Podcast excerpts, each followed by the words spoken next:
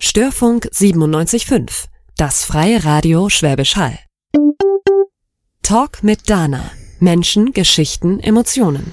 Spannende Gäste live im Studio bei Dana Dietzimmern.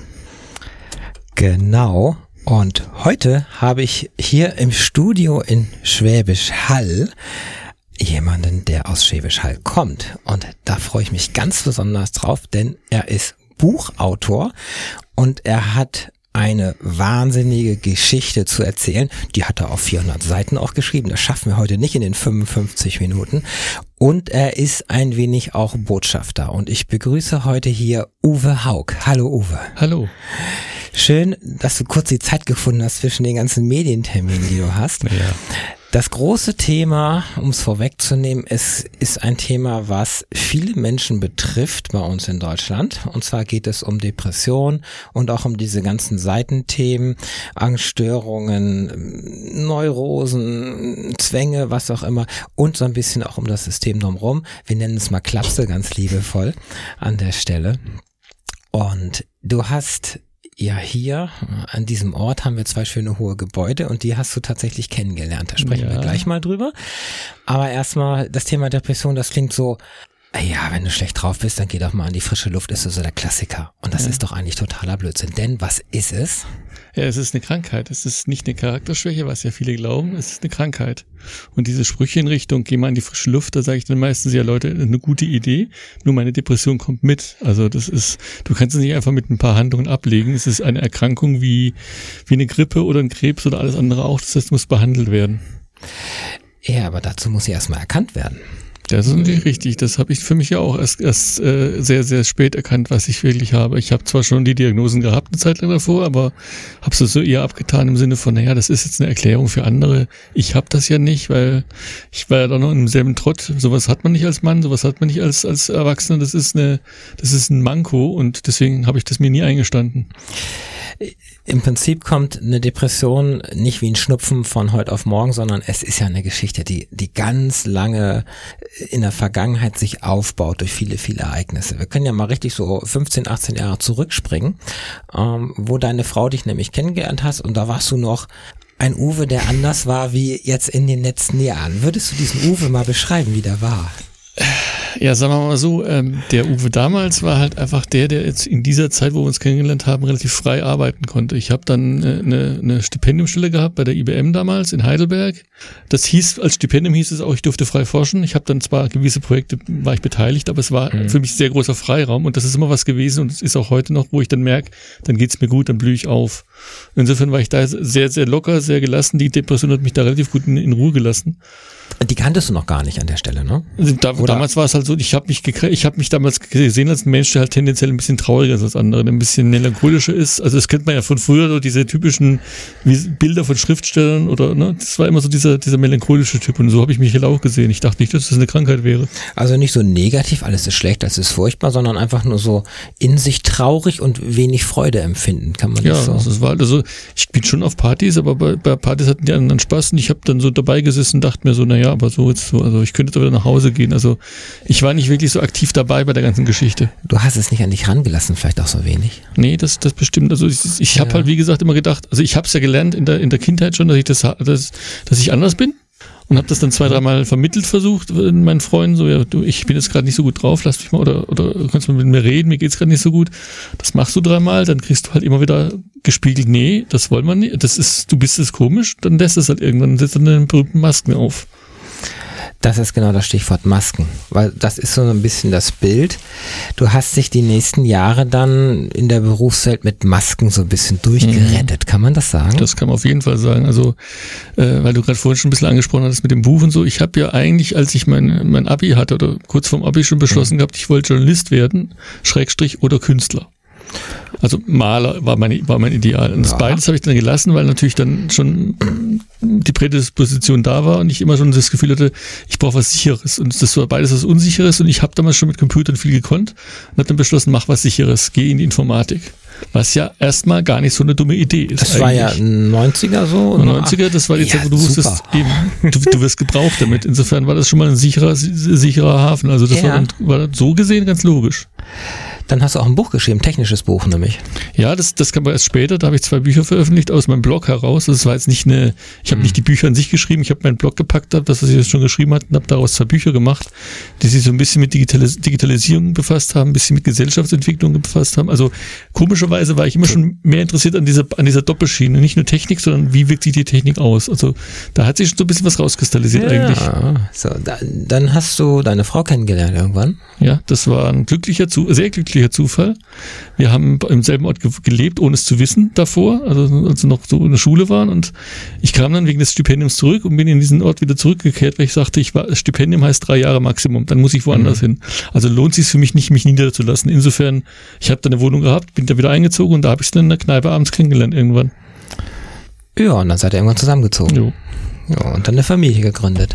Ja, das war auch, also wobei das alles sehr wie soll ich das beschreiben, sehr vernünftig, sehr, sehr überlegt, sehr also wir haben viel miteinander diskutiert immer, wir wussten voneinander immer wie, wirklich so die, die Ansichten des anderen. Also das war was, was vielleicht auch für uns beide das, das bewirkte, dass wir zusammengekommen sind, weil wir halt von einem anderen sehr viel wussten. Also wir hatten eine sehr, sehr offene und ehrliche Beziehung immer. Also das war jetzt nicht so, dass ich da irgendwas für euch verheimlicht hätte. Insofern, also natürlich mal abzüglich meiner Krankheit. Aber die habe ich auch von mir verheimlicht. Ja, aber du hattest dann schon so ein bisschen ja Erkenntnis, weil wenn du was weißt und verheimlichst, dann, dann weißt du, du weißt ja um diese Geschichte dann schon. Was, was hast du verheimlicht? Wie hast du dich verstellt? Was war das Eigentliche? Naja, es war halt eben damals für mich im, im, im Blick war es eine Charakterschwäche. Also ich habe immer gedacht, wenn ich das jetzt rauslasse, dass es mir halt eben öfter mal trau sehr, sehr schlecht geht und ich traurig bin oder ich niedergeschlagen bin oder mhm. bisschen antriebslos bin, dann wird sich das negativ auswirken auf Beziehungen, nicht nur mit meiner Frau, sondern halt auch mit Freunden und habe deswegen das vor den anderen verheimlicht. Also ich wusste schon, da ist was. Aber ich habe es halt Charakter genannt. Woher kommt das, dass wir Menschen dann denken, dass wir dann schlecht sind, wenn wir, wenn wir eine, das ist ja eine Art Schwäche, die du vielleicht in dem Moment zeigst, weil du musst so sein, wie andere dich haben wollen. Mhm. Bist du aber nicht innerlich und dann fängst du an und spielst diese Rolle, setzt die Masken auf und verbiegst dich. Weißt du, warum du das gemacht hast?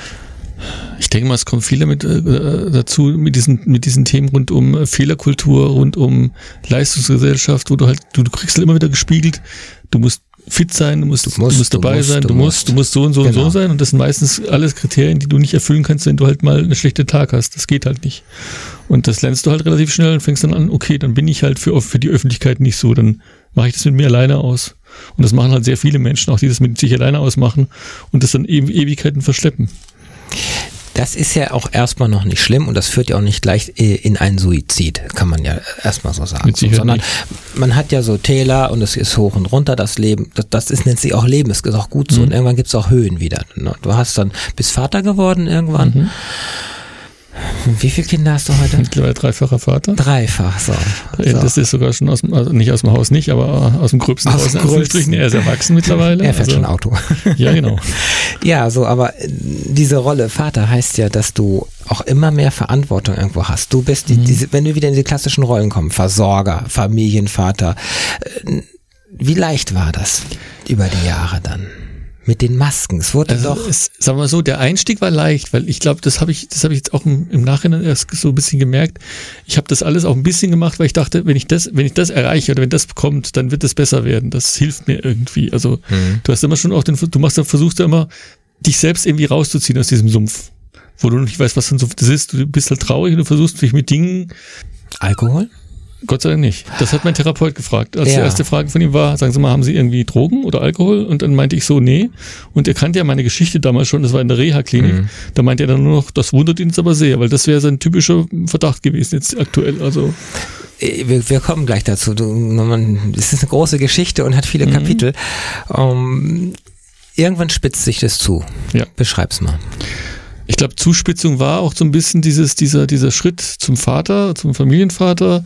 Dann, mhm. dann die, Entscheidung, da war ich jetzt schon in Hall, äh, die Entscheidung, mich hier niederzulassen mit der Familie und die, dass wir uns entschieden haben, wir kaufen uns ein Haus. Also man hat mhm. sich quasi finanziell gebunden und, und emotional festgelegt. Genau, ja. wir haben uns festgelegt, darauf hier zu bleiben und wollten es ja auch, weil es eine sehr schöne Ecke ist eigentlich und für die Kinder mhm. wunderbar ist. Nur dann ist halt das, das Drama passiert. Dann gab es ein Gespräch, so ein sogenanntes Jahresgespräch nennt sich das immer bei den Firmen wo es halt darum ging, wie meine Leistungen sind. Ich bin da reingegangen mit, dem, mit der Prämisse, ja gut, das wird schon gelaufen, gut gelaufen sein, so nicht, nicht der Überflieger. Ich wusste, dass ich in der Informatik nicht so gut bin wie andere, aber ganz okay. Und das ist aber eskaliert in ein, in ein Gespräch, wo ich rückblickend sage, naja, das klang schon ein bisschen nach, wie kriegen wir den Kerl wieder los? Ähm, kann ich persönlich selber verstehen, in ähnlicher Richtung. Du hast also hier einen Job am Ort gehabt, du mhm. hast äh, nach deiner Meinung eine gute Leistung gezeigt und kriegst diese typischen Jahresendgespräche, wo dann, dann erst dir gesagt wird, was über das Jahr war, anstatt es vorher mhm, zu korrigieren. Ja. Und, und das war ein Trigger. Und mit dem, mit dem berühmten Fremdbild noch, also dann bin ich dann immer nur zu meinen Kollegen und mhm. habe gedacht, ah, stimmt das, was, ich da, was er da gesagt hat? Habt ihr das wirklich gesagt? Und alle so, nö, das war eigentlich Quatsch.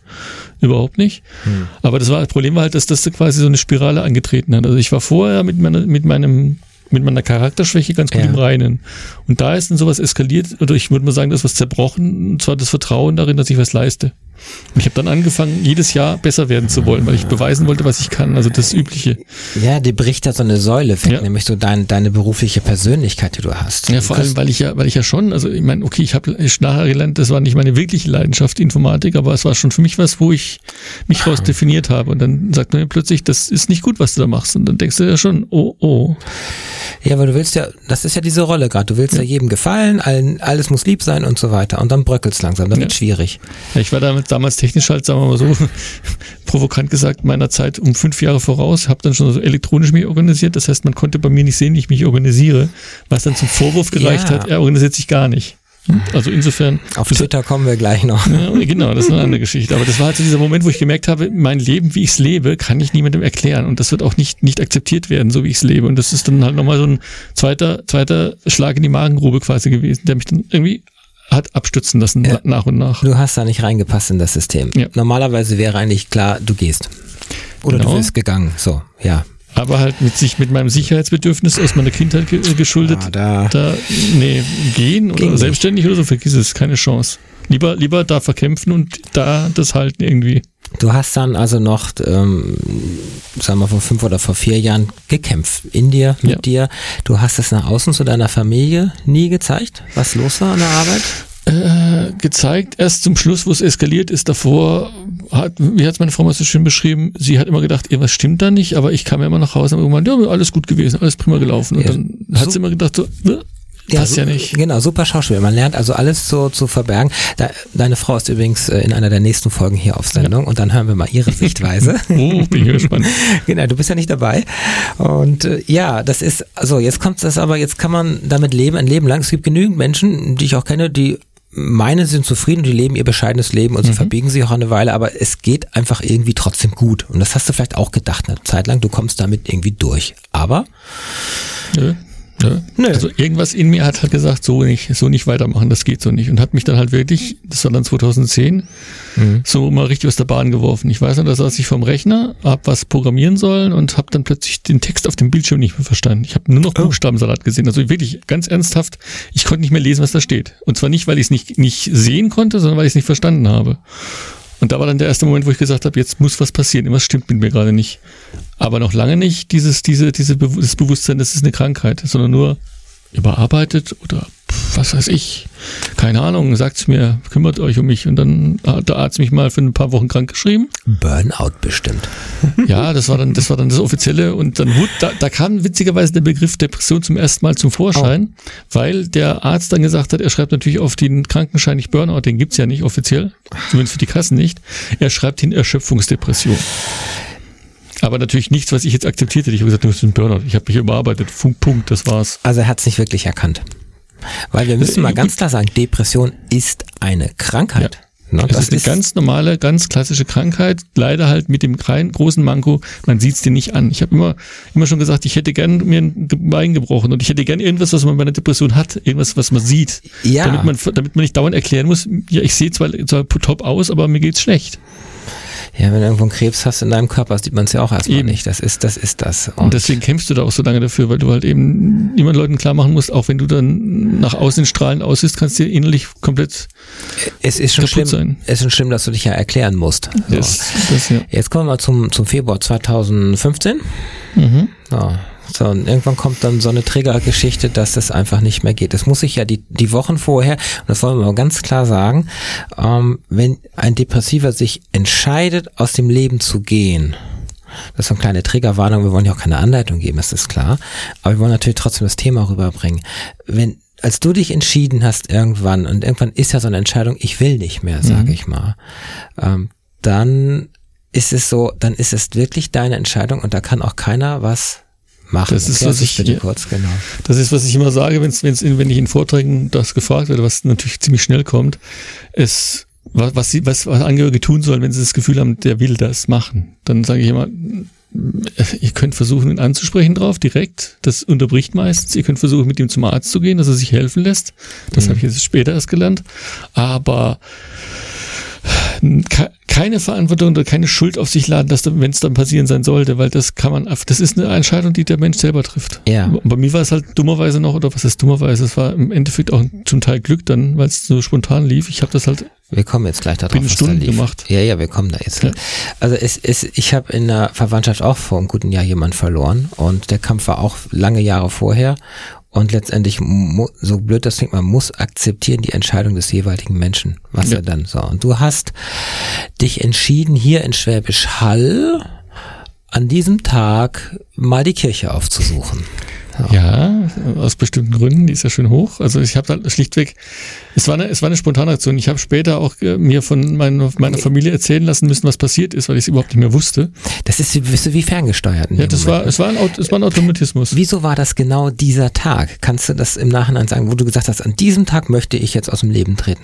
Naja, es war im Prinzip hat sich's ja, also hat meine Frau sogar gesagt, letztlich, letztlich vorher schon abgezeichnet. Ich wurde halt immer verzweifelter. Jetzt Ich bin- gespürt. Ja, ich bin, das ich bin irgendwie abgerutscht. Vorher hatte ich immer diese, hatte ich nie so die, diese tiefen Phasen, wo du nichts mehr machen willst, wo du motivationslos bist. Die Wochen vorher lag ich dann teilweise abends auf dem Bett oder Wochenends bin ich nur noch fast nur noch im Bett gelegen und auf der Couch und wollte nichts mehr tun. Ich wollte meine Ruhe haben. Ich Mhm. habe dann auch solche, solche Sprüche gebracht, wie ich bin defizitär, ist ja besser ohne mich, bla bla bla bla, all den ganzen Quatsch eben, rückblickend. Und, Okay. und der Tag war halt eigentlich ein, ein, ein, ein, ein wie soll man sagen, der, der Tropfen, es fast zum Überlaufen gebracht hat, wo ich dann äh, anhand von, von, von einem Regelwerk, was ich aufgestellt bekommen hatte, weil ich halt eben nicht mehr leistungsfähig war, Arbeit. Also ein in der Brief. Arbeit. Es war, es war im Prinzip auf der Arbeit ein Brief, der eigentlich von der Idee her gut gedacht war, aber halt in der Situation am, am Boden Ja. depressiv, massiv depressiv, für mich ein Trigger war. Also da stand so ein Satz drin wie, wenn ich mich nicht an die Regeln, die mir da aufgestellt wurden, konsequent halte, wird man mir disziplinarische Maßnahmen machen. Ja, und dann, Und, ja. Ne? Als normaler Mensch denkst du, ja gut, okay, die werden mit dir reden, die werden vielleicht abmahnen, Pest, wenn du Pech hast und wirklich blöd bist, dann wirst du gefeuert, aber du kannst was dagegen tun. Ich habe da nur noch gedacht, das war's. Und hast dann Und entschieden, dann habe ich entschieden, ich drehe mich um und gehe raus. Und dann lief dann hast du lief das geguckt, Drama los. ob diese evangelische Kirche hier einen Aufgang zum Kirchenturm hat. Gott, sei Dank, Gott sei Dank bin ich zu, bin ich erst seit 2000 hier und wusste nicht wo. Das war mein Vorteil. Ja, da war ja die Idee, gehe ich jetzt zur katholischen Kirche rüber und guck da oder Äh, wie dann kam dann die ich, Idee? Die Idee war halt dann eine Alternative zu suchen und das, dann habe ich noch gedacht, hm, es gibt noch einen zweiten Turminhalt, den kannst du ja auch mal aufsuchen. Du hast nicht in dem Moment gedacht, na, wenn es jetzt nicht sein soll, dann soll es nicht sein. Und ihr atmet erstmal weiter. Das ist das, was mich im, im Nachhinein Ja. am nächsten Tag erschüttert hat. Ich habe schon gemerkt, dass das über es war ein Zeitraum von ungefähr zwei Stunden. Und ich habe in diesen zwei Stunden anscheinend, zumindest, also was man erzählt hat, kein einziges Mal irgendwie dran gezweifelt. Es war nur klar, es war nur nicht klar wie, aber das ist, dass ich gehen will, war mir klar. Das war dir so, und diese Entscheidung ist so felsenfest einfach eingebrannt in dem Moment. Naja, ich habe halt rückblickend, ich kann mir komischerweise noch, kann mich noch dran erinnern, was ich gedacht habe. Mein, mein Denkmuster war eben, ich bin jetzt so, so ein, eine Last für alle geworden. Ich kann eigentlich gar nichts. Ich bin nichts wert. Man braucht mich nicht. Am besten gehe ich. Also, es, man, ein, ein guter Freund, den ich leider verloren habe, der es gemacht hat, der hat mal hat es damals so formuliert er gesagt, ähm, es ist ihm klar, dass da ein Stuhl leer sein wird zu Hause und wird Tränen geben, aber es ist ihm auch, also so hat er es behauptet, es wäre ihm auch klar, dass da was Besseres kommt. Und so habe ich es auch gesehen.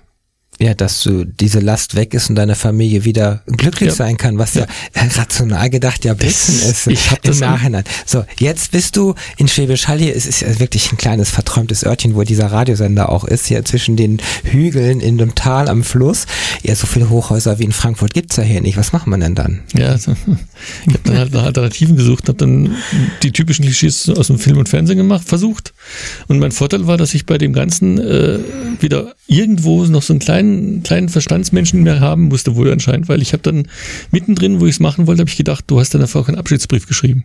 Du bist erstmal wohin ge gelaufen dann, wo du dann sagst, ich stürze mich hier runter. Ja. Das war dieses, hat das einen Namen, dieses Hochhaus? Nee, weiß nicht, ich glaube nicht. Nee. Okay, also es ist so ein 20-Stöcker, was sind das für die, die es nicht kennen? Zehn Stockwerke. Also, und da hast du gedacht, ich stehe da oben jetzt, äh, wo die Fensterputzer Schluss, rauskommen das, geht, das war's. und Dann. spring runter. So. Ja, Also ich sag mit dem Auto dramatisch in die Schlucht stürzen können oder sonstige Geschichten, aber Es war halt nicht Ja, geplant. Es war es war nicht geplant. so. Und das war das, es war, das war aber mein Glück im Endeffekt, dass es nicht geplant war, weil dann habe ich mittendrin überstützt, beim überstützten Handeln gemerkt, du hast einer Frau nicht erklärt, was los ist. ja, du standst nämlich vor der Tür da draußen, äh, die die rausführte und die war alarmgesichert. Ja. Und dann hast du gedacht, wenn ich die Tür jetzt aufmache, das wird ja nicht funktionieren, weil ruckzuck sind Leute da. Eben. Und dann, äh, na gut, man kann in zehn Sekunden übers Dach laufen und auch noch springen, das hätte man vielleicht noch hingekriegt und dann wäre es noch dramatischer geworden. Aber du standst dann vor der Tür, hast die Tür nicht aufgemacht und hast dann überlegt, dann machen wir das anders. Ja. Das wollen wir jetzt im Detail auch nicht erläutern, weil das wäre sonst eine Triggergeschichte, aber natürlich äh, kann man, äh, auch wenn man verblutet, dann letztendlich sterben. Ich drück's mal so rum aus. Der Rest ist auch im Buch ausführlich beschrieben. Ähm, naja, wir sind ja hier Talk mit Dana, gibt's bei iTunes und bei Spotify und das hört damit jeder und äh, eben auch ab zwölf und wir wollen jetzt keine Anweisung geben. Vor allem, weil es keinen Sinn macht, So, und jetzt hast du da gelegen und warst so am, naja, am Sterben kann man ja dann schon sagen. Und dann hast du eben dann doch die Erleuchtung gehabt, verdammt, ich habe meiner Frau nicht Bescheid gesagt, dass ich ja. gehe. Ja, ja, vor allem, Ist doch irrational, oder? es war, es war ja nicht das Bescheid sagen, es war einfach der Gedanke, der plötzlich irgendwie aufgepoppt ist, du hast ihr nicht erklärt, warum. Und dann war die Furcht da, dann denkt sie, sie ist schuld. Und das wäre für mich ein Eingeständnis Hm. gewesen, dass, dass ich wieder defizitär gewesen wäre. Also muss sie da, muss sie da handeln und habe dann wohl beschlossen, ich schreibe einen Abschiedsbrief. Nun war ich da in meiner Rolle als Informatiker unterwegs. Ergo, Ja, ich hatte kein Papier. Ich hatte kein Papier dabei. Also habe ich mein Smartphone genommen und habe dann per WhatsApp dann geschrieben. In der Prämisse, sie ist an dem Tag nicht da, sie ist unterwegs mit einer Freundin und kriegt das nicht mit. Und nach zwei Sätzen antwortet sie mir plötzlich. Scheiße. Das, ja, das war für mich der komplette Schock, weil das war nicht geplant. Ja, du warst hellwach, ne? Ja, ich war da plötzlich voll da. No, noch, also die WhatsApp-Kommunikation ist schon etwas durcheinander nachher, Mhm. weil natürlich auch Schlaftabletten gewirkt haben und der Blutverlust. Aber letztendlich äh, hat sie dich in ein Gespräch verwickelt. Ja, und das war ein Teil meiner Rettung. Sie hat mich quasi so lange, das Ganze so lange da durch das Gespräch rausgezögert, dass sie es geschafft hat, zwischen zwei Dialogen, die wir geführt haben, noch dahin zu fahren, die Leute zu alarmieren, mich suchen zu gehen und mich noch zu finden, bevor es zu schlimm wurde. Und das war halt meine große Rettung. Also mein Arzt hat später gesagt, an mir ist eine Katze verloren gegangen. Ich habe mindestens fünf oder sechs Mal Glück gehabt. Ja, dann kannst du an dich nichts mehr erinnern, als deine Frau kam letztendlich und du bist irgendwann nächsten Tag aufgewacht. Ja. In der, In der Notaufnahme hier im Diak und äh, dachte erstmal, warum bin ich hier? Was ist auf passiert? Der, auf Also der ich- Intensiv. Auf der, Ja. auf, der, auf, der, ja, auf der Intensivstation. Ich wusste nur, ähm, irgendwas muss passiert sein. Auf der Intensiv bin ich nicht aus Spaß. Aber was genau, habe ich erst dann noch eine Schwester erfahren, die mir dann gesagt hat, was ich am Vortag äh, vorhatte. Und das war halt mein, mein Riesenschock dann. Und das war, der, das war aber der Schock, der im Endeffekt der Anfang vom, von, der, von der Besserung wurde, witzigerweise. Ja, weil jetzt ist es ja so, weil dieser eingebrannte Gedanke, ich will euch keine Last sein, ich bin nix, ich tauge nix, ich will aus dem Leben raus, der ist ja erstmal nicht von einer Nacht zur anderen weg, sondern Nee. der ist ja noch da. Ich meine, der Ja. hätte jetzt im Krankenhausfenster auf und da rausspringen können, aber jetzt kommt ja diese Wandlung. Zum ersten Mal war ja erstmal deine Frau wieder da. Ja, So. das war ja schon der erste Punkt. Ich habe ja als allererstes angenommen, sie kommt nie wieder, weil jetzt habe ich sie komplett enttäuscht. Hm. Und kaum da der Gedanke weg, kam sie um die Ecke und hat mich angestrahlt. Und da war für mich schon mal klar, okay, also Ah. die, die Aktie ist dir noch nicht davon geschwommen. Jetzt kannst du wenigstens mal noch gucken, dass du noch das Rest auf die Reihe kriegst. Und damit war für mich klar, ich lasse mir helfen. Und das ist genau der Punkt, dass jetzt, ich meine, es ist immer so, es muss immer erst was passieren, dass was passiert. Wieso kam jetzt in dem Moment durch das Strahlen deiner Frau diese Wendung in deinem Denken? Das ist nach dem Motto, ich, ich lass mir jetzt helfen, ist ja ein Riesenschritt, Ja. den viele, die jetzt zuhören und vielleicht auch mit Depressionen kämpfen, die dann sagen, boah, ich, ich weiß nicht, ob ich zu so einem Seelenklempner gehe, ich, ich äh, will meine Beziehung nicht gefährden und und es ist doch eigentlich traurig, dass das erst passieren musste, dass Ja, diese also- Erkenntnis kam. Deswegen versuche ich ja auch aufzuklären, jetzt aktuell, weil ich immer versuche, dass die Leute das nicht so weit kommen lassen, sondern früher sich Hilfe suchen, weil für mich war die Erklärung einfach die, ich habe da dadurch gespiegelt bekommen, nee, meine ganzes Gedankenmodell, mein ganzes Weltbild von ich bin so defizitär und ich Ja. kann nichts und ich leiste nichts, das hat sie konterkariert, weil sie ja noch da war. Ich habe den größtmöglichen Blödsinn getrieben, den man machen kann. Ich Stimmt. wollte aus dem Leben gehen. Also eigentlich kann ich jeden verstehen, der eine sauer auf einen ist und sie kommt und strahlt mich an. Dann, dann habe ich ja keine Wahl mehr. Dann musste ich ja eingestehen, nee, also ganz so schlimm war meine, ist meine Welt doch nicht, wie ich sie immer mir ausgemalt habe. Ja, unheimlich wertvoller Mensch und das hast du in dem Moment erkannt. Das habe ich da auf Ja. jeden Fall. Also sie ist auch die einzige Mensch, glaube ich, momentan, also meinen Kindern, aber das ist ja auch eine andere, andere Qualität. Also, aber sie ist der einzige Mensch, wo ich heute sagen würde, ich vertraue 100 Prozent. So, jetzt, wo du dich da ein bisschen wieder aufgerappelt hast an der Stelle, jetzt kommt ja das tolle System, das wir in Deutschland haben. Jetzt kommen nämlich die ganzen Instanzen. Was war so das allererste, äh, wo du dann hinkamst, damit man dich jetzt, ich sage mal in Anführungszeichen, repariert? Ja, ja so ich, ich, ich habe, ich sag heutzutage, damit meine Seelen klemmt. Ne? Ähm, ja gut, ja. ich meine, das erste war natürlich, ich war ja in der Notaufnahme in der normalen Klinik, da sind scharfe Gegenstände, da ist alles Mögliche, also da musste ich raus, weil ist ja gefährlich. Ja. Und bin dann erstmal, sagen wir mal so, ähm, freundlich, freiwillig äh, in die geschlossene in Weinsberg eingeliefert worden. Weil der Arzt halt reinkam und sagte so, Herr Haug, ähm, wir haben die Klinik informiert, Sie, wenn Sie einverstanden sind, dann liefen wir Sie da ein. Und der ein, die Betonung war halt auf dem einverstanden sein. Ich wusste schon, da musst du jetzt hin. So du oder bist so. ja nicht ans Bett gefesselt dort, auch wenn es eine geschlossene Nee, ist. es ist, ne? es ist so, also es ist bei weitem nicht so schlimm, wie manche sich das ausmalen. Du bist nicht, äh, du bist nicht weggesperrt, du hast schon noch gewisse Freiräume, du bist zwar in einem geschlossenen Bereich, die Türen gehen nicht von alleine auf. die Türen gehen nur, nur durch den Knopfdruck auf von einem Pfleger in der Kabine und dann geht die auf und geht auch wieder zu schnell, relativ schnell, aber es ist halt so, dass du da erstmal nur deswegen bist, weil du eben noch gefährdet bist. Du bist noch im, im Risikobereich. selber, ja. du bist für dich selbst noch ein Risiko und deswegen muss man dich noch freundlich überwachen sozusagen. Das waren fünf Tage insgesamt. Okay, ja, mit gutem Essen und mit WLAN. So. Mit WLAN, das war vor allem das Verblüffende, mit WLAN. Und wir durften nur das Smartphones behalten, da war ich sehr verblüfft. Damit doch Kontakt zur Außenwelt hast du nicht so abgeschlossen bist. Ja, wobei ich da eigentlich dachte, eigentlich wollen die das doch, weil das habe ich auch, hatte, hätte ich auch verstanden, zu sagen, die Außenwelt war für dich erstmal eine Belastung, also trennen wir Ja. sie mal von dir weg. Aber nee, es war so, dass sie sagten wohl, na gut, solange wir nicht wissen, dass das Telefon oder diese, diese, diese Kommunikation das Problem ist, solange erlauben wir es den Leuten, weil sie einfach dann ein bisschen beschäftigt sind, denke ich mal. Ja, jetzt bist du fünf Tage auf der geschlossenen und eigentlich bist du da erstmal abgestellt so ein bisschen. Jo. Ist es zur Selbstfindung auch so, dass du wieder zu dir kommst oder was ist der Sinn der ganzen Geschichte?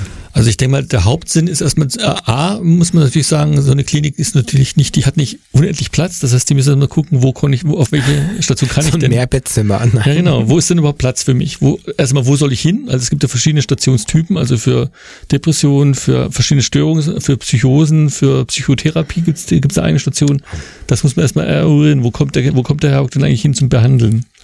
Und das andere war natürlich erstmal, ich muss so weit stabil sein, dass die mich auch überhaupt rauslassen. Also ich, die sollen ja nicht, die, ich soll nicht raus und mir den nächsten Baum suchen. Wäre auch kein, keine Ja. Lösung.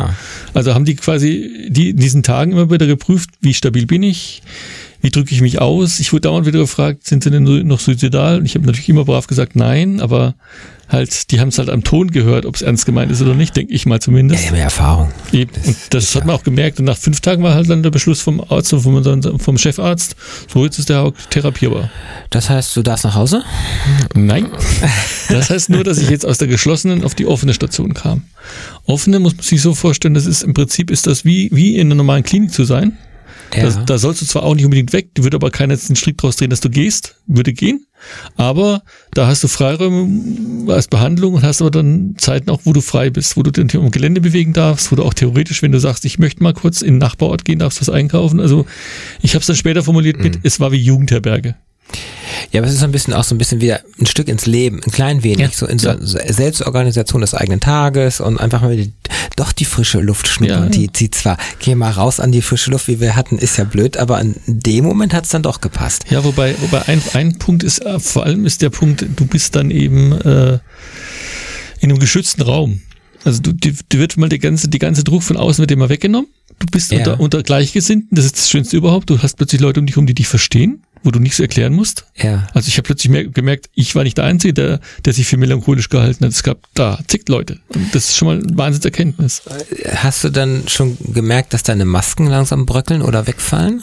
Nee, da noch nicht, da noch nicht. Das hat gebraucht. Ich habe zuerst mal ja auch nicht gedacht, ich habe Depression. Das war so eine Diagnose, aber ich war die ersten vier Wochen noch so auf dem Trip. Da sind alle anderen dran schuld. Das war nicht ich. Nee, ich, ich doch nicht. Das war doch nicht mein Schuld. Das, wenn die anderen sich anders verhalten hätten, wäre alles gut.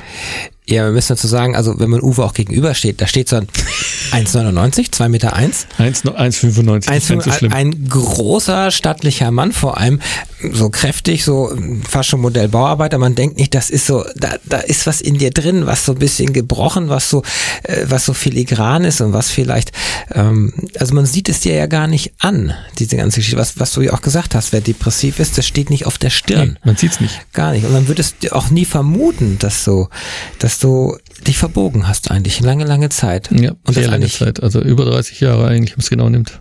und das ist 30 Jahre, kannst du das, wenn ich sagen, nicht richtig gelebt?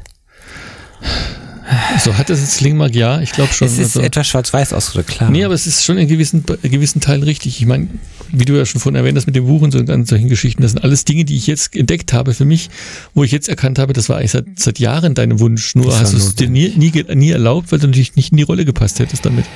Du holst, du holst ja heute vieles nach. Da kommen wir jetzt gleich zu.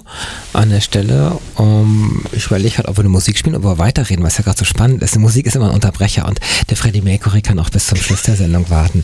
Ähm, Ja, wir hatten Wunschwahl heute. Es ist so, dann irgendwann kommt aber so ein bisschen Erkenntnisgewinn, es beruhigt sich alles und dann kommt man so in diese Therapiegeschichten, in, in Gesprächsrunden und dann fängt an drüber zu reden. Ja. Das hast du ja bis dato ja auch nicht gemacht. Das erstmal zu lernen, es muss jetzt raus. Ich rede mit, hast du mit deiner Frau angefangen zu reden drüber?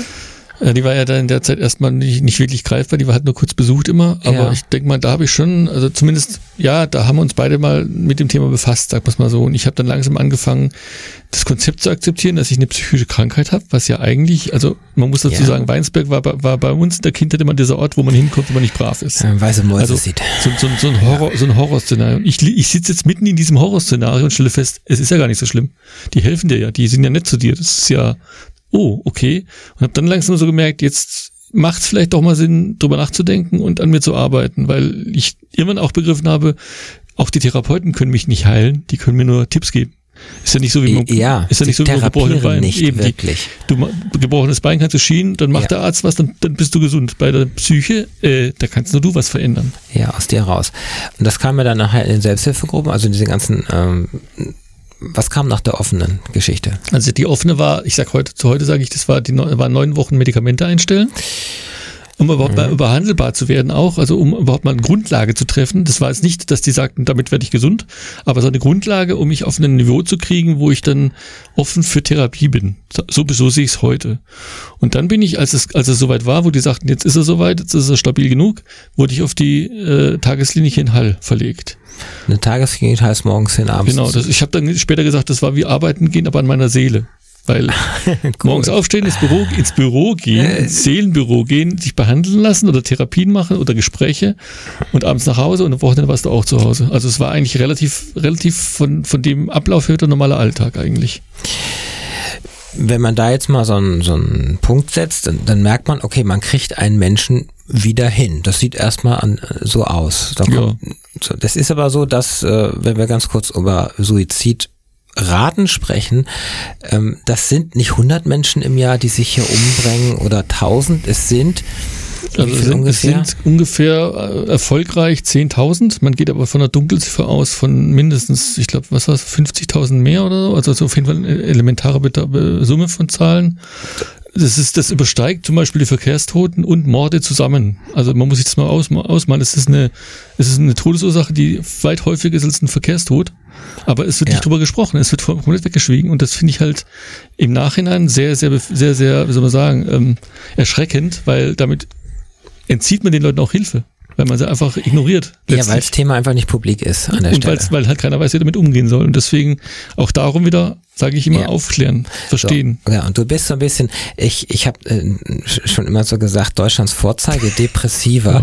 Ja, ja, mittlerweile äh, hast du es auch akzeptiert. Also, ja, mittlerweile war ich auch schon, schon doch, doch deutlich mehr in Medien, das gebe ich jetzt zu. Genau. Und du hast aus der aus der Klapse, darf man ja auch so Ja. sagen, nämlich getwi- getwittert Ja. mit dem Hashtag Ja. aus der Klapse. Ähm, erzähl mal kurz, was da äh, getwittert, weil du es dir einfach von der Seele schreiben wolltest Also zum einen. Die Urmotivation war, ich habe nach in dieser geschlossenen noch gemerkt, irgendwie brauche ich Informationen von außen. Und habe dann geguckt, was meine Twitter-Follower machen. Ich war da schon sehr Social Media affin und stellte fest, die hatten Sorge. Oh, wo bist du? Was ist los? Und habe ich gedacht, jetzt hast du drei Möglichkeiten. Entweder du redest drüber, du schweigst oder du lügst. Lügen und Schweigen kam nicht in Frage, hätte ich nicht Weil durchgehalten. das hast du ja schon 30 Jahre gemacht. Genau, und so. also war das der Punkt. Da machst du Ja. gerade mit dem Mist weiter, den du, den du eigentlich nicht ablegen willst. Und hab dann halt gesagt, dann machst du aber, bin ich aber auch grottenehrlich und hab dann wirklich, mir geht's heute schlecht oder heute habe ich Therapie oder alles, alles Mist oder ich brauche jetzt meine Medikamente, weil mir geht's gar, gar nicht gut. Also ich habe live aus der Klinik getwittert und zwar authentisch und habe zuerst überlegt, ich schreibe aus der Psychiatrie. Bin aber schnell drauf gekommen, blöde Idee, das lesen die Ärzte, das lesen die, die Therapeuten und das lesen die, die Kranken. Ist nicht für die Zielgruppe, die genau. du dachtest. Und ich dachte mir, wen will ich erreichen? Die Leute, die sagen, du bist gerade im Irrenhaus. Also was machst du? Dann musst du natürlich mit den, mit den Sprüchen kommen, die die benutzen, um sie zu triggern. Und Ja. dann eben gesagt, was nimmt man am besten? Aus der Klapse. Und so ist es entstanden. Ja, und da ist eine lange Geschichte ist das, aber ist es ein Agent auf dich aufmerksam geworden und du hast letztendlich daraus ein Buch gemacht Ja. aus deiner ganzen Geschichte. Und das ist nämlich der Punkt, ähm, dass du öffentlich damit umgehst. Und das ist ein Unterschied zu vielen anderen Depressiven, die, weil es ja immer noch irgendwie wie ein Makel ist oder ich hatte das mal oder ich kämpfe noch an der Stelle. Und du bist, wie du eben auch sagtest, viel in der Öffentlichkeit und bist so ein bisschen auch ein Botschafter für dieses ganze Thema. Kommen wir gleich noch zu, weil du hast wirklich gekämpft, gerade in Bayern. Es, ich würde nochmal das Thema Medikamente nämlich aufgreifen, weil jetzt nach dem Motto, es gebe dem ein paar Pillen und es ist für den Rest des Lebens gut. Und so ist es ja nicht wirklich, weil du hast gesagt eingestellt, aber es, es ist so, dass diese Pillen auch ein sehr negatives Image haben, nach dem Motto, man wird jetzt tablettenabhängig und jetzt ist man äh, zwar ein Psycho, aber man steht unter Psychopharmaka und dann ist der ruhig gestellt für den Rest, aber lebt doch nicht sein Leben. Was ist da dran? Muss man differenziert sehen. Also abhängig machen sie nicht. Das schon mal vorneweg. Was mittlerweile in der Forschung erkannt wurde wohl, ist, dass es, dass es beim Absetzen zu starken Nebenwirkungen kommen kann und auch bei der Einnahme. Und dann nimmst du es wieder. Es ist, es ist ja, es ist ja, es ist ja kein, kein leichtes Ding. Es ist ja schon wirklich ein massiver Eingriff, weil du ja da die Gehirninfrastruktur quasi ein bisschen beeinflussen musst, Ja. um, wieder, um wieder runterzukommen. Aber es sind auch nicht irgendwas, was als Heilungsmittel gedacht ist. Es sind was, was gedacht ist als eine Unterstützung für die ernsthafte Therapie. Also ich, es gibt sogar Patienten, bei denen wirkt kein einziges Mit- Medikament, die werden dann so therapiert, was halt für die teilweise auch viel schwerer ist, weil sie eben diese ganzen äh, Gefühle von der Depression immer noch, immer noch live und aktiv bei sich haben und dann natürlich in der Behandlung schwieriger sind, als wenn du das einigermaßen gedämpft gekriegt hast. Also ich sag, ich sag heute, es waren für mich Krücken, die mir aber geholfen haben, so weit auf die Beine zu kommen, um mich, um mich behandeln zu lassen, um daran, daran zu gehen, das Thema. Und von diesen Krücken nimmst du am Anfang ganz, ganz viele und nachher nimmst du immer Ja. weniger. Wie viel Also- hast du? Ja. Also die, die Ärzte haben eigentlich schlichtweg gesagt, sobald, sobald ich das Gefühl habe, dass es mir so weit stabil geht, dass ich das nicht mehr brauche, wird man auch, würde man auch rangehen und es ausschleichen. Ich nehme sie jetzt noch, einfach weil ich Wie zwei, viel? weil ich im Moment noch, noch äh, ein Medikament gegen Depression, ein mildes und ein angstlösendes, weil das war ja später mein, mein eigentlicher Kritik, mein eigentlicher Punkt, warum ich den Suizidversuch gemacht habe, eine Panikattacke. Und als man das erkannt hat, hat man gesagt, ich habe ein Medikament bekommen gegen Angststörungen, um das ein bisschen in den Griff zu bekommen, um nicht mehr in komplette Panik auszubrechen, ohne es, hin, ohne es merken zu, ohne es zu merken. Das war das Problem, was ich hatte. Für die, die keine Ahnung haben, was das ist, beschreib's mal, wie, wie es dir da in dem Moment geht und erklär dann auch mal die Notfalldose. Ja, stimmt. Die habe ich immer noch, habe ich heute auch dabei. Ähm, also man muss sich das vorstellen, normalerweise Panikattacken kennt jeder. Das ist was, was passiert, wenn man irgendwie ein, vor ein riesen Schicksalsereignis gestellt wird oder, oder Angst bekommt vor irgendwas. Ja. Bei mir war das, war das Problem, die Panikattacken kamen bei mir spontan und sofort. Also normalerweise ist es so, dass es so Ohne ansteigt, Warnung. ohne Warnung. Es ist ein Trigger. Es ist irgendein Trigger und der reicht. Also beim normalen Menschen steigt das langsam an, so exponentiell. Du hast so eine le Ja. leichte milde Phase und immer wird es schlimmer.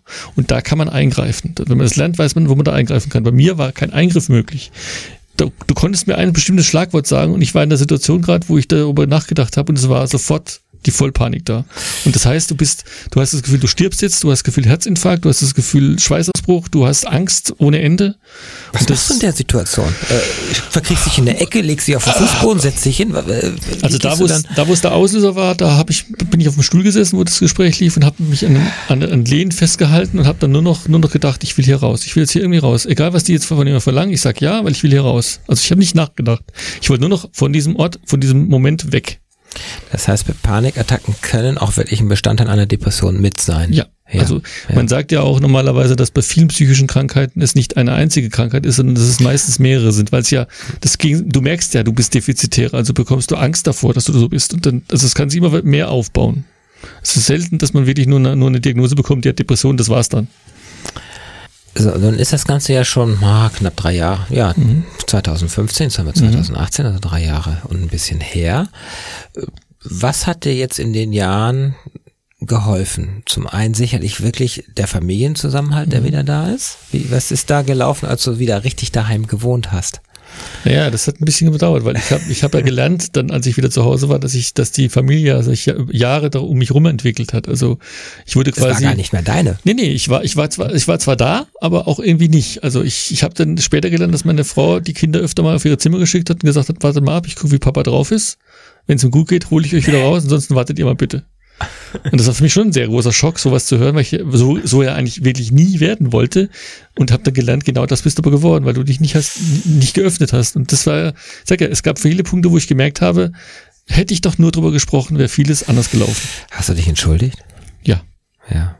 Ja, ich tue es auch immer noch. Ich habe in der, in der Reha einen Brief an meine Kinder geschrieben, wo ich erstmal versucht habe, überhaupt zu erklären, was dahinter steckt. Und äh, der, meine, meine Tochter hat immer noch im Zimmer hängen, eingeschweißt in, in Folie und hat immer noch an der Wand. Und Du- es ist heute noch so, dass ich manchmal denke, hm, ich hätte es ihnen leichter machen können. Mittlerweile ist es sogar so, dass äh, du bist in der dritten Auflage draußen. Es läuft ganz gut, das Buch, Depression abzugeben. Wir machen aber keine Werbung hier. Aber wenn man nach Uwe Haug googelt, dann, sieht man es auch. Deine Tochter nämlich schreibt nämlich jetzt Band 2. Ja, also wir sind gerade in einem Projekt. Ja. Äh, da hat der Verlag netterweise es, äh, uns so weit vertraut, dass wir jetzt gerade in einem Projekt sind. Das ist jetzt in der Endphase eigentlich, also was das Schreiben angeht, wo wir quasi in einer Art Dialog zwischen meiner Tochter und mir in Form von Briefen jetzt Ja. die Angehörigen mal zu Worte kommen lassen, weil die meisten Leser haben zwar gesagt, das Buch finden sie toll, aber die Angehörigen fehlen. Klar, die andere Sichtweise. Ja. Deswegen ist ja deine Frau auch demnächst hier im Interview. Genau, und das ist halt wichtig, weil die Angehörigen sind auch ein großer Bestandteil von einer Erkrankung. Genau, da gibt's ja ganz viele, die mich, die nämlich so vor dem Thema stehen und einfach nicht wissen, was sie tun sollen äh, an der Stelle. Und gut, du bist, bist ja, man kann sagen, du bist zwar weitestgehend aus dem Gröbsten raus oder relativ durch. Wie würdest du äh, dich heute beschreiben? Ich habe es im Griff, sag mal mal so. Also ich habe jetzt mal, ich, früher hatte meine Depression mich im Griff, Ja. wo ich noch nicht wusste, was es ist. Heute habe ich sie im Griff. Also ich habe noch die Phasen ab und zu, wo es mir nicht so gut geht, aber ich weiß, wie ich damit umgehen muss. Und ich habe meine Mittelchen, wie du sagtest, die Pillendose mit, meine, mit meiner Chilischote, wenn es mal wieder eine Panik gibt, weil die unterbricht wunderbar. Also das ist ja so ein, ich habe ja gesagt, diese exponentielle Kurve. Mhm. Und wenn du da halt rechtzeitig das merkst, und das lernst du in, mit, mit Therapeuten zusammen, das zu merken, dann hat er gesagt, mach, mach irgendeine Unterbrechung, also irgendwas Schmerzhaftes, was, was reizt. Ich werfe eine Chilischote ein. Das Hast du zum Glück nie gemacht. nee, habe ich nie gemacht. Brauchte ich Gott sei Dank nicht. Aber Ist aber der Gedanke. Ich habe das Das dabei ist- und falls was kommt, du bist auch immer noch in dem Job. Ja, ich habe aber gesagt, ich, also ich habe so, so für mich gedacht, da weggehen bringt nichts, weil ich nehme mich mit. Und es war ja eigentlich, eigentlich war es ja nicht der Job, der der Auslöser war, es war ein Trigger. Aber eigentlich war es ja die Krankheit an sich und die würde ich ja mitnehmen. Also es ist doch besser, ich mache, Ja. ich bleib da, wo man schon versteht, worum es geht, wo man schon mich, mich quasi Kennt. nackt gesehen hat, letztlich mit, mit allen, mit allen Defiziten und wo ich nicht nochmal irgendwie versuchen muss zu erklären, was los ist. Und es hat sich auch herausgestellt durch einen Wechsel noch im Themengebiet, ein bisschen Schwerpunkt Ah. verlagert. Ich bin jetzt nicht mehr ein Entwickler, ich bin jetzt mehr so Anwenderservice, sagt man, sagt man so noch Hotline. Eine Hotline. Ja, mehr als eine Hotline sogar, weil wir technisch sehr viele helfen können. Und das macht mir Spaß. Und das ist halt einfach was, wo ich morgens hinkomme, ich fange an, ich arbeite den Tag durch, ich habe immer wieder ein Erfolgserlebnis und abends nehme ich die Kopfhörer ab und das Headset und das war's. Und habe abends ein anderes Leben. Und das ist, glaube ich, für Ja, mich so ein dieses- wichtiger Punkt geworden. Ja, und du machst das mit Menschen und das ist das, was du auch eingangs sagtest, dass du zwar immer IT und Technik, aber trotzdem immer auch diese Social-Geschichte und einfach was, du hilfst ja Menschen im Job und das ist das, was dir vielleicht auch die Energie Ja. ein Stück weit Ja. bringt. Ich, war, ich, ich habe es ich hab's im, Rück, im Rückspiegel habe ich es eigentlich wirklich gemerkt. Ich, ich hätte es viel früher erkennen sollen. Ich habe, als ich Zivildienst machte, war, war, war ich auch so eine Zeit, so wie dieses Studium, war es eine Zeit, wo ich mich komplett gut gefühlt habe. Da habe ich Nachtschicht gemacht und habe Menschen helfen können. Eigentlich hätte ich erkennen sollen, wo der, wo der Hase langläuft. Das war aber damals noch schon in diesem Muster drin. Und das ist, jetzt ist es aufgebrochen. Jetzt habe ich erkannt, dass eigentlich da viele Sachen mir gefehlt haben und es deswegen so schlimm gemacht haben. Ja, der Kämpfer ist so rausgebrochen so ein bisschen. Schon, So, ja, so. definitiv. Erzähl doch mal, du bist viel auf der Bühne, Deutsche Ja. Depressionsliga. Was machst du da gerade? Also wir haben jetzt letzte Woche hat die Deutsche Depressionshilfe die neue Studie vorgestellt. Äh, die machen einmal im Jahr eine Studie, so was weiß Deutschland über Depressionen und dieses Mal war der Fokus, äh, was weiß Deutschland oder was wissen Angehörige über Depressionen und wie, wie wird damit umgegangen.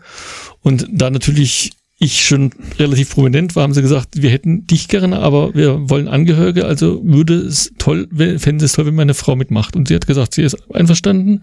Also wurden wir dann eingeladen nach Berlin zur Pressekonferenz und haben dann eben die Sicht des Patienten, die Sicht des Angehörigen mal darstellen können vor, vor Journalisten. Also es gab halt nicht nur Fachgespräche, was ja normal ist, sondern es gab halt auch mal wirklich aus erster Hand und man hat gemerkt, dass die, Aufklärung. dass die Medien halt total darauf angesprungen sind, weil sie natürlich dann wissen, da erzählt niemand, der das akademisch weiß, sondern erzählt jemand, der es erlebt hat. Und das ist ein ganz anderer Wert. Und das ist auch das, der Grund, warum ich es mache, weil ich halt weiß, es tut Menschen gut, die selbst betroffen sind oder die Angehörige sind, zu lernen, wie das ist, wie das laufen kann, dass man drüber sprechen kann und auch sollte. Zwar nicht vor allen, also ich fange nicht von jemandem, das auf die Bühne geht und das in die Welt hinaus posaunt, aber der enge Kreis sollte es wissen, weil das wichtig ist. Ähm, Haben wir denn in Deutschland das richtige System drumherum von Ärzten und von, von Einrichtungen? Ich glaube, wir haben also so, wie ich es wie ich's, ges- wie ich's erlebt habe. Es gibt natürlich auch immer welche, Ja, klar, die, die, Kritik, die Kritik üben. Bei, mein, mein Erleben war, wir haben's, nur wir haben's zu, zu defizitär. Also ich habe viel erlebt, wo dann Therapeuten eigentlich mehr mit Bürotätigkeiten, ne, das übliche. Die eh überlastet sind, die Therapeuten. Eben. Und du, wir haben auch genug Therapeuten in Deutschland, aber wenig Kassen zugelassen. Und das ist auch so ein Problem. Ja. Es, wenn, du, wenn du Geld genug hast, kannst du dich wunderbar therapieren lassen, relativ schnell. Wenn du aber in der Kasse bist und kannst es nicht leisten anders, dann dauert das, bei mir hat es ein Jahr gedauert, bis ich jemanden gefunden habe. Und, es fehlen anfangen konnte. 7000 äh, Therapeuten in Deutschland, das ist die offizielle Zahl.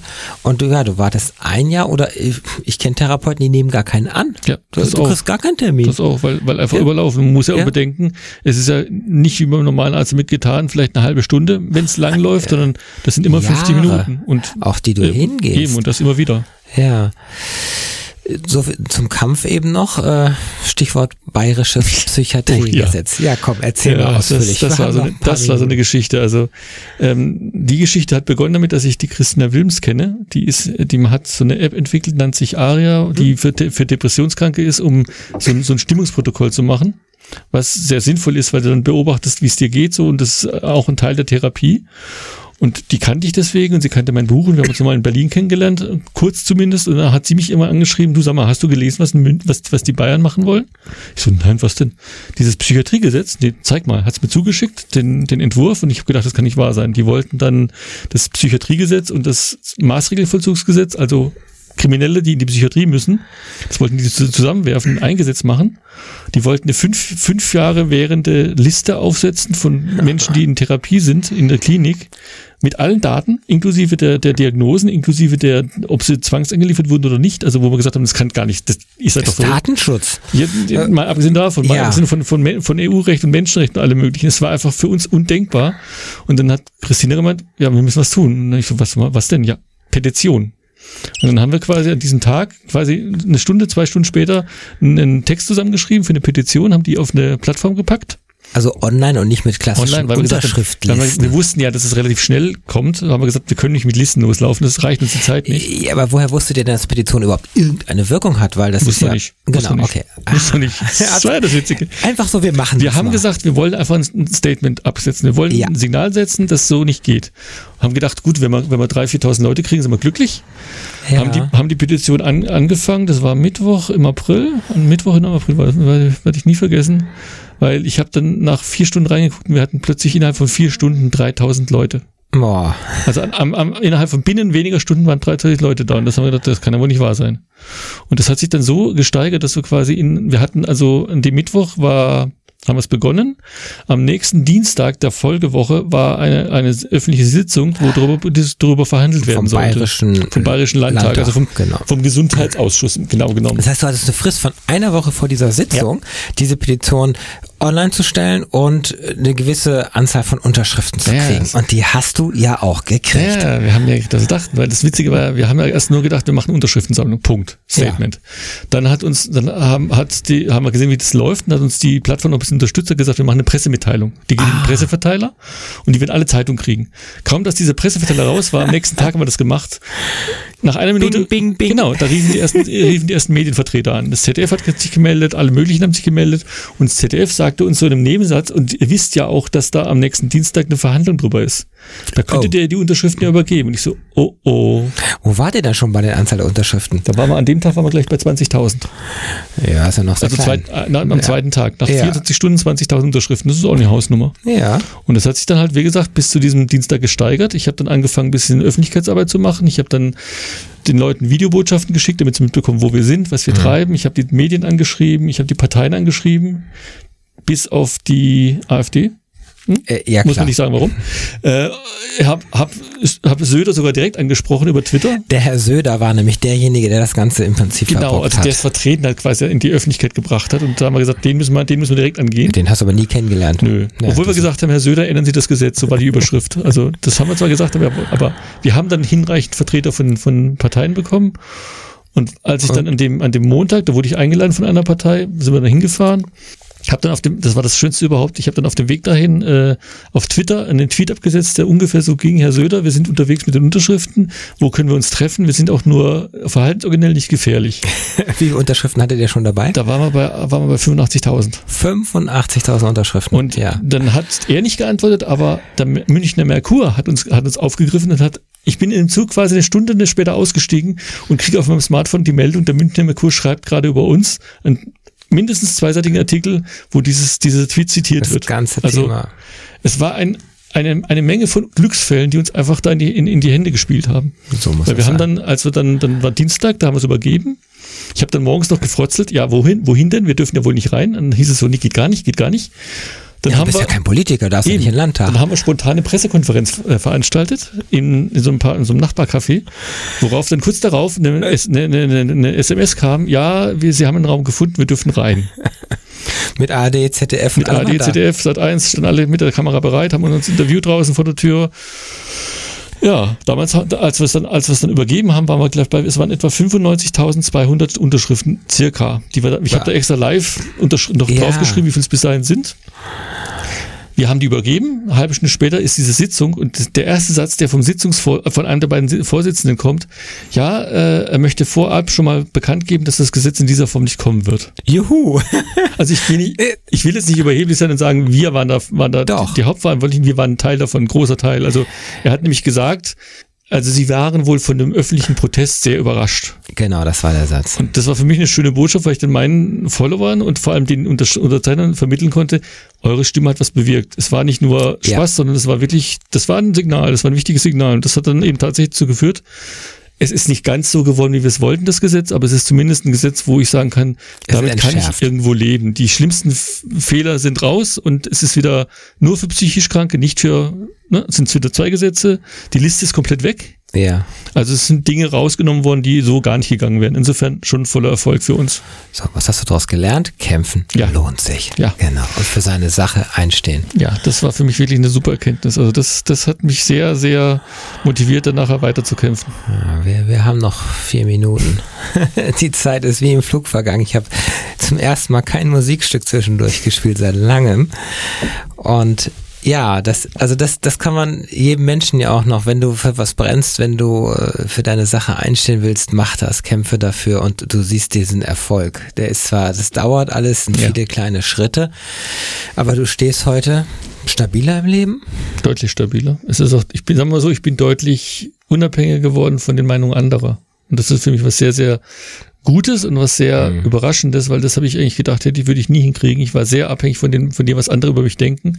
Das hat sich jetzt relativ stark gelegt. Also es ist jetzt eher so, dass ich sage, wenn dir das halt nicht passt, wie ich denke, dann, Dann ist ist das es- dein Problem, nicht meins. Also ich habe ich hab ein Ziel, Ja. und für das Ziel brenne ich. Und das merkt auch mittlerweile, sollte mich jeder, der mich mal persönlich kennenlernt, dass ich dafür wirklich brenne. Also ich will halt einfach, dass dieses ganze Thema psychische Krankheiten raus aus der Nische kommt, raus aus dem Verstecktwerden und reinkommt in das ganz normale Alltagsthema, wie andere Krankheiten auch.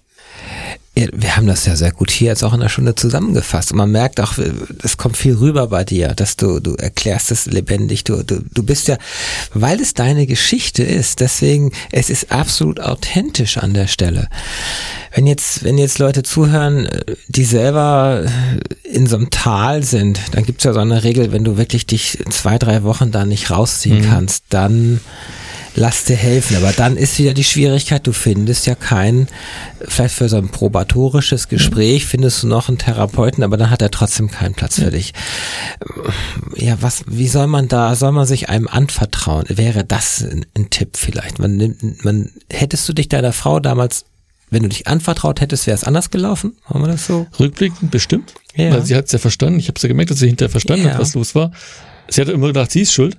Ich glaube halt, ähm, wenn man diese Zeit warten muss. Ist ja, es wäre es wär, wär fatal, wenn ich zum Beispiel ein Be äh, gebrochenes Bein hätte und mein Arzt würde sagen, in zwei Monaten operieren wir sie, würde nicht gehen. Nein. Da ist, geht's eigentlich auch nicht.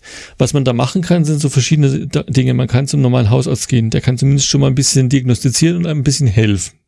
Es gibt Selbsthilfegruppen, die, die da sehr offen sind und Ja. unterstützen und die dann auch Tipps geben, wo man vielleicht jemand schneller finden kann.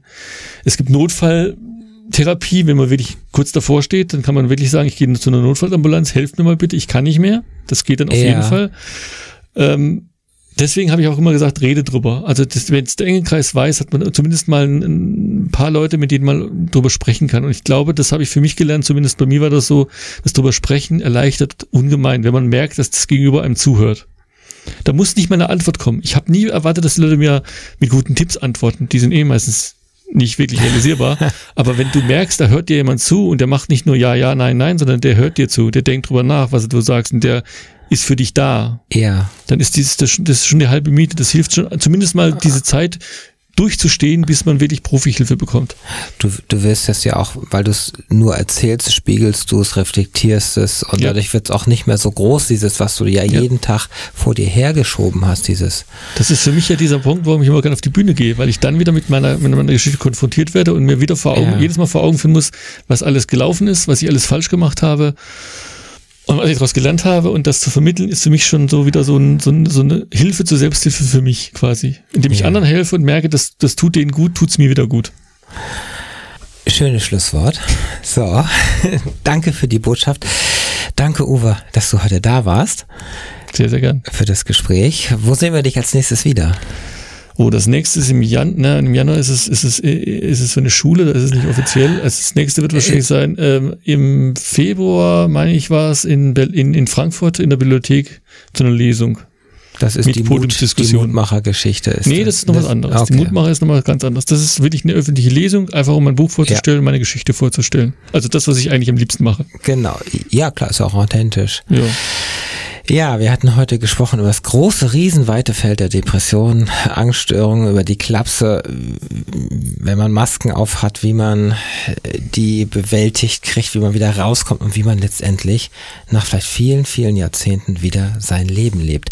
Es gibt kein Patentrezept, es ist alles individuell, aber letztendlich ist es so, die Hoffnung ist, ist wirklich, äh, hoffen ist das eine, aber handeln ist es. Einfach handeln und aktiv angehen und sich nicht ins Bett verkriechen und sich nicht nur alleine abkapseln. Das sind so, aber ich will gerne keine guten Ratschläge geben, sondern dass das alles einfach nichts bringt. Ja, danke, dass ihr zugehört habt. Das war Talk mit Dana. Ihr könnt es nachhören hier im Störfunk auf der Mediathek, bei iTunes und neu bei Spotify und bei talkmitdana.de. Ciao.